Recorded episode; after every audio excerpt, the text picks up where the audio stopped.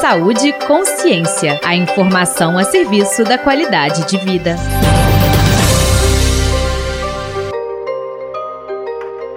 Olá!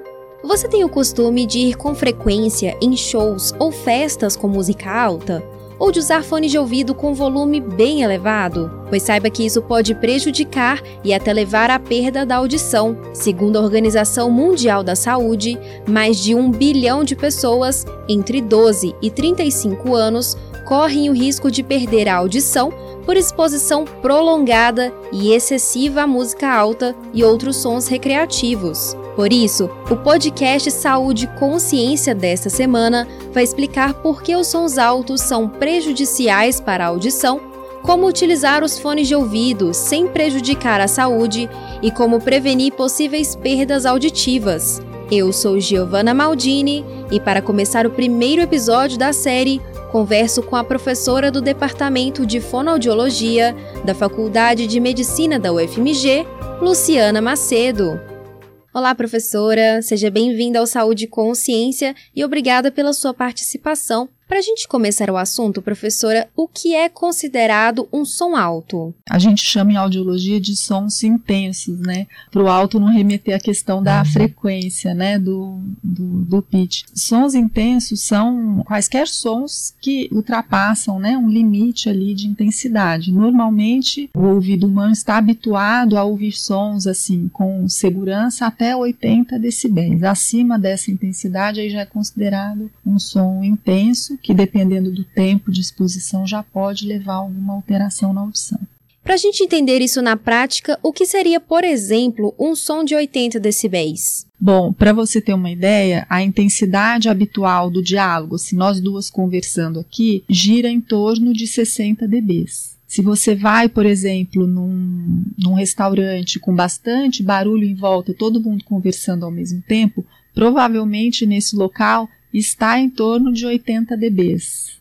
Entendi, professora. E quanto tempo uma pessoa pode ficar exposta a um som mais intenso sem prejudicar a audição? Bom, se você escuta a música numa intensidade ali de segurança, né, assim, não ultrapassando, vamos dizer assim, o, o volume médio ali do, do seu streaming ou do seu celular ou da mídia que você utiliza para ouvir música, não tem problema. Agora, se você vai usar num volume aumentado ou você vai se expor, né, numa, vamos dizer assim, num show, num trio elétrico, né, teve o carnaval agora, muita gente deve ter ficado meio surda no, nos dias seguintes, né? Aí o ideal é que você não fique mais de uma hora exposto. A partir de uma hora de exposição, isso já pode levar à fadiga auditiva. Mas isso tem muito variado. Depende muito também da saúde da pessoa, da susceptibilidade individual. Então, varia de pessoa para pessoa. Se a pessoa já tem uma tendência ou já tem algumas condições de saúde que prejudicam um pouco o ouvido, né? Então elas são mais suscetíveis e aí um tempo menor já dá alguma alteração. Então tem pessoas que às vezes ficam a noite inteira é, expostas a uma música amplificada, né? E não acontece nada.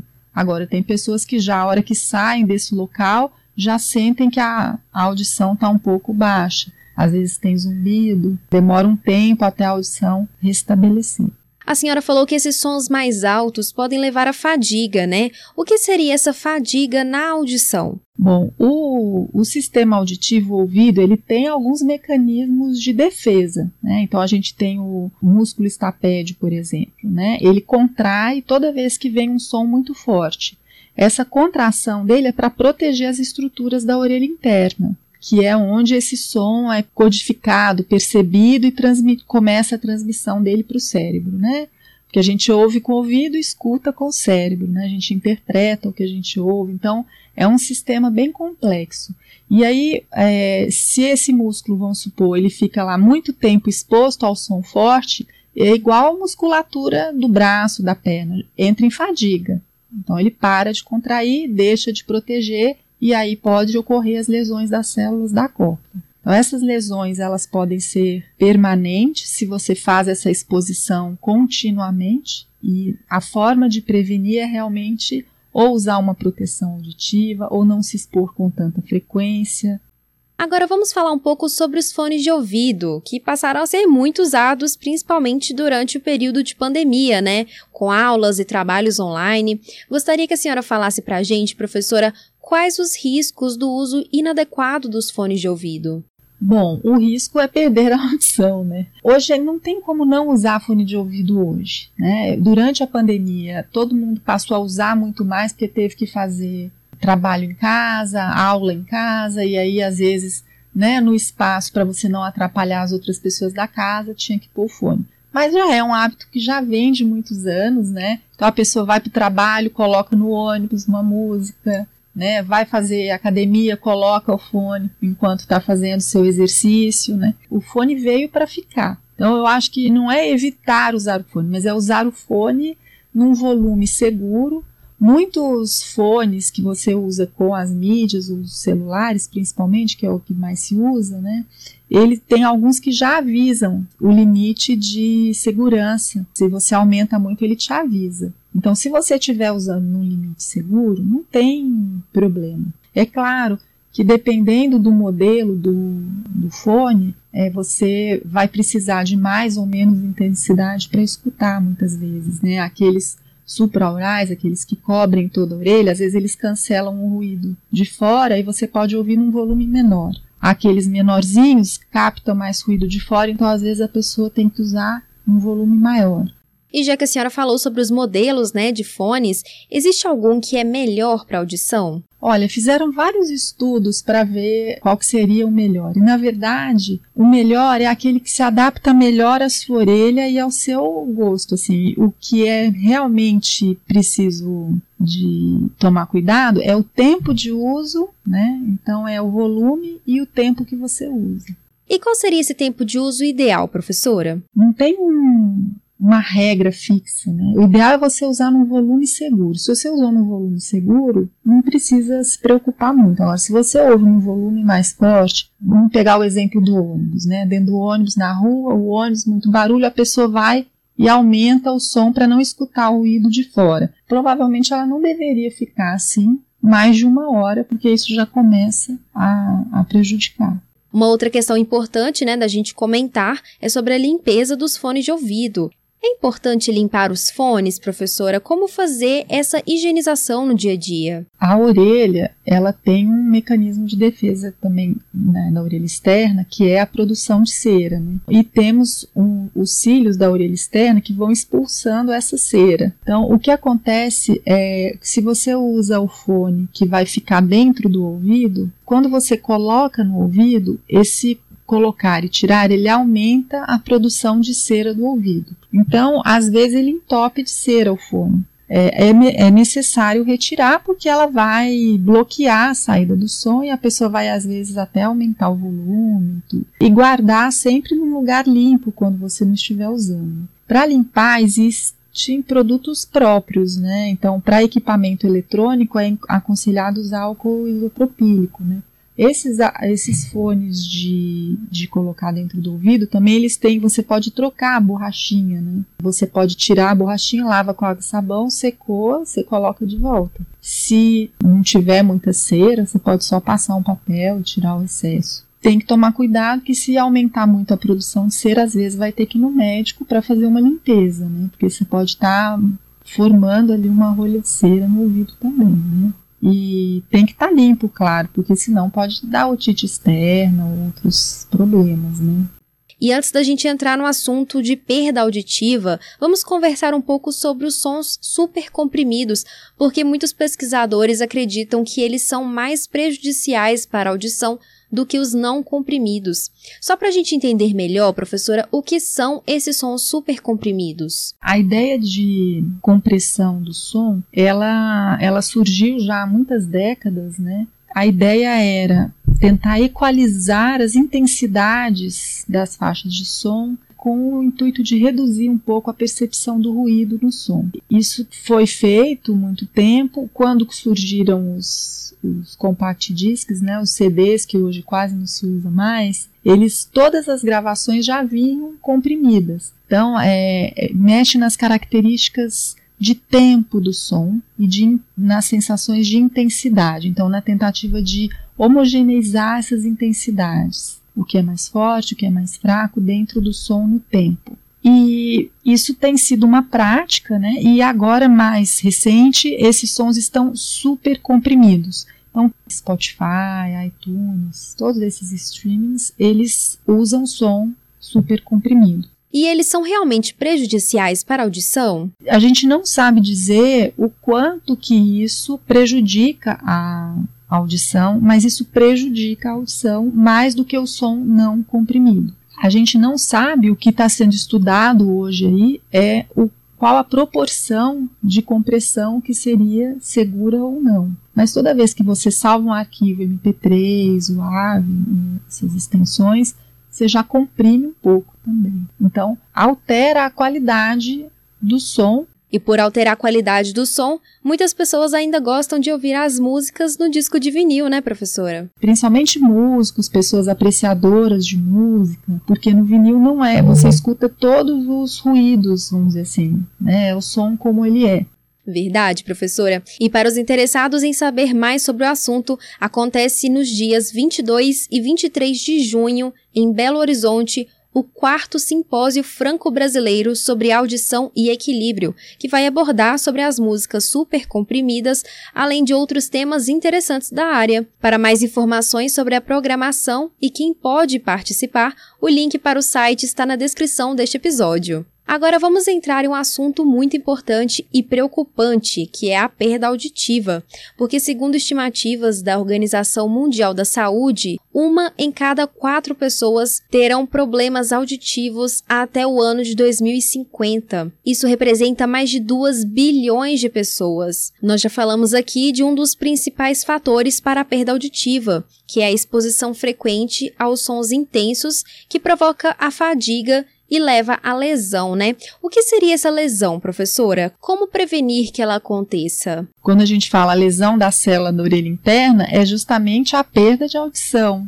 O nosso ouvido ele tem três partes, né? A orelha externa, a orelha média e orelha interna. Então, a orelha externa capta o som, a orelha média conduz esse som e a orelha interna vai transformar esse som num estímulo elétrico que vai chegar no cérebro através da via auditiva, onde a gente vai perceber e entender o que a gente está escutando. Então, tem várias partes ali neste caminho que pode ocorrer alguma lesão. Com relação ao tema aqui né, da nossa conversa hoje, que é exposição aos sons fortes, o ideal é que você se exponha com cuidado. Né? Então, não é, ah, não vou num show, mas assim, não vai mais de um show por semana, tente ficar mais distante das caixas de som, né? Se você percebe que já começa a ter zumbido ou a audição fica pior ao sair desses ambientes, pense em usar alguma proteção auditiva quando você for se expor. Existem várias estratégias que a gente pode usar para não perder essa atividade recreacional que gera prazer, que é, que é gostosa para muitas pessoas, né? Mas fazer isso com cuidado. Além disso, professora, nós temos vários trabalhadores, né, que estão expostos a esses sons mais altos no ambiente de trabalho, como por exemplo as pessoas que trabalham em obras e os músicos. Nesse caso, professora, qual a recomendação? Por isso que Hoje a gente tem as políticas de saúde pública, né, de saúde do trabalhador, todo trabalhador exposto a sons intensos, a ruídos, a vibrações, a agentes químicos como solventes que potencializam os efeitos também, né, do, do ruído e outros e outras questões, precisam ter avaliações auditivas periódicas, precisam de usar proteção auricular, né, porque se as células chegam a ser lesadas, não tem recuperação. Né? Então, o ideal é você prevenir o aparecimento do problema. Os músculos eles entram dentro da saúde do trabalhador, né? Eles têm que conhecer as intensidades que eles trabalham e eles fazer avaliações auditivas periódicas, porque quando começa a identificar já alguma alteração, tem como intervir, né? É, existem protetores auditivos específicos para músicos, porque o protetor auditivo, esse mais barato que a gente encontra em farmácia, né, ele abafa o som, então você perde a qualidade sonora. Isso para o músico é um pecado, né? Então existem protetores específicos para os músicos que eles podem usar durante as apresentações que ele tem filtro e esse filtro atenua, mas não perde a qualidade do som que ele está escutando. Né? Muitos músicos usam aqueles retornos, né? então também o retorno às vezes ele já protege um pouco, mas aí tem que ter um volume adequado ali e quais sinais indicam para a pessoa que ela já está com algum problema auditivo causado por músicas e sons altos? Às vezes a gente pergunta para a pessoa assim: você, ouve bem? A pessoa fala: eu escuto, eu escuto muito bem. Ah, só quando tem muito barulho é que eu acho um pouco difícil. Esse já é um sinal. E às vezes as pessoas interpretam assim: é, eu escuto, mas eu não entendo. Né? Quando não está entendendo, também é um sinal se a pessoa tem zumbido ou se ela começa a, as pessoas que convivem com ela começam a observar que ela já está aumentando o volume da televisão ou do rádio no carro, por exemplo, e está incomodando os outros, pode ser já um sinal. Um outro sinal menos óbvio e que é muito característico de perdas neurosensoriais, né, dessas perdas decorrentes da exposição a sons intensos, é a intolerância a sons intensos. Então, mesmo a pessoa que tem perda auditiva e ela não consegue ficar perto de barulho muito forte, isso a gente chama de recrutamento, é uma característica de quem já tem a perda auditiva instalada. E se identificado esses sinais, o que a pessoa deve fazer, professora? Procurar um otorrinolaringologista ou um, um, audio, um fonoaudiólogo especialista em audiologia. É necessário fazer avaliação audiológica, o, o médico e também é, o fonoaudiólogo geralmente trabalham juntos, né, otorrinos e fonoaudiólogos, é, vão verificar, né, por exemplo, a parte do médico é muito importante, que ele vai fazer todo o diagnóstico etiológico, então a questão da saúde geral da pessoa, como eu falei, tem condições de saúde que predispõem a um problema auditivo, né, uma menor susceptibilidade, vamos dizer assim, aos sons intensos. Então, o médico vai avaliar isso, vai solicitar os exames auditivos, o fonoaudiólogo vai fazer os exames e aí a pessoa vai receber um aconselhamento. Então, qual que é a dose segura de exposição, quais os hábitos que ela deve evitar, o que ela deve modificar, o tipo de protetor auditivo mais indicado, o repouso auditivo, e existem formas de tratamento para a perda auditiva? O tratamento da perda auditiva é o uso do aparelho auditivo. Né? É como eu falei, não tem um remédio que recupera essas células que você perde na exposição sonora. Então, existe hoje pesquisas com células tronco, medicamentos que são inseridos direto na cóclea, mas essas pesquisas ainda estão ainda em modelo animal e elas ainda não conseguem reverter o processo de aquisição da perda auditiva decorrente dessa exposição sonora. Por isso que o trabalho ele tem que focar na prevenção. Nem sempre é possível evitar. Você pode às vezes retardar a progressão dessa perda, né? Porque não é assim, você escuta e aí você perdeu tudo. Você vai perdendo gradualmente. Então, se você não modifica o seu hábito, essa perda vai continuar aumentando. Se você modifica o hábito, você pode frear um pouco isso ou é, fazer com que essa progressão seja mais lenta. E se a perda já estiver instalada, o jeito de tratar é com um aparelho auditivo. No caso dos aparelhos auditivos, né, que a senhora comentou, os pacientes que utilizam esses equipamentos, eles têm mais sensibilidade aos sons intensos? Ó, os aparelhos auditivos, eles são programados de acordo com a audição da pessoa, né? Não é igual um fone, que ele só amplifica o som. Ele tem algoritmos, ele, ele tem é, programas. Os aparelhos mais simples, eles têm no mínimo três programas. E muitos deles têm programas automáticos. Então, se você estiver num lugar com mais barulho, ele automaticamente vai reduzir o ganho e ele vai deixar, é, ele vai amplificar menos os sons mais fortes e amplificar mais os sons menos intensos. Então, os aparelhos são muito inteligentes. Eles se comunicam com o celular. Você pode atender o celular com o aparelho. Ele altera esse volume automaticamente. Ou, se você preferir, você pode usar pelo aplicativo do celular e você manipular qual programa que você quer. O fonoaudiólogo pode ajustar o aparelho para um programa para você ouvir música, por exemplo, um programa para você estar em locais com barulho, um programa para lugares silenciosos. E agora, para finalizar esse episódio, professora, qual a mensagem a senhora deixa para os nossos ouvintes, né, para cuidar melhor da sua audição? cuide da audição, preserve a sua audição e se você tem dificuldade é, para ouvir, procure um médico, procure um fonoaudiólogo, não deixe de tratar é, desses problemas porque você pode evitar situações mais desagradáveis, né? E a perda auditiva ela vem às vezes acompanhada de sintomas que prejudicam muito a qualidade de vida da pessoa, além da comunicação, que é o zumbido principalmente, essa sensação de desconforto com a intensidade que eu te falei mais cedo. Então, a mensagem é essa: cuidem da sua audição, que ela é importante.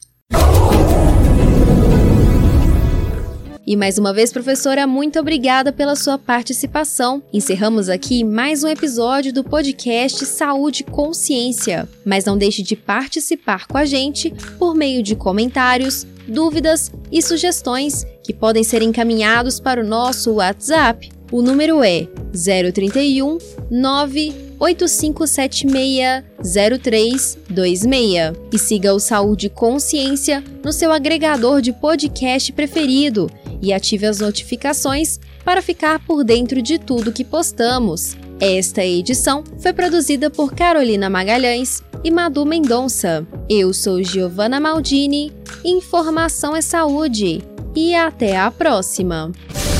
Você ouviu Saúde e Consciência. Uma produção do Centro de Comunicação Social da Faculdade de Medicina da UFMG.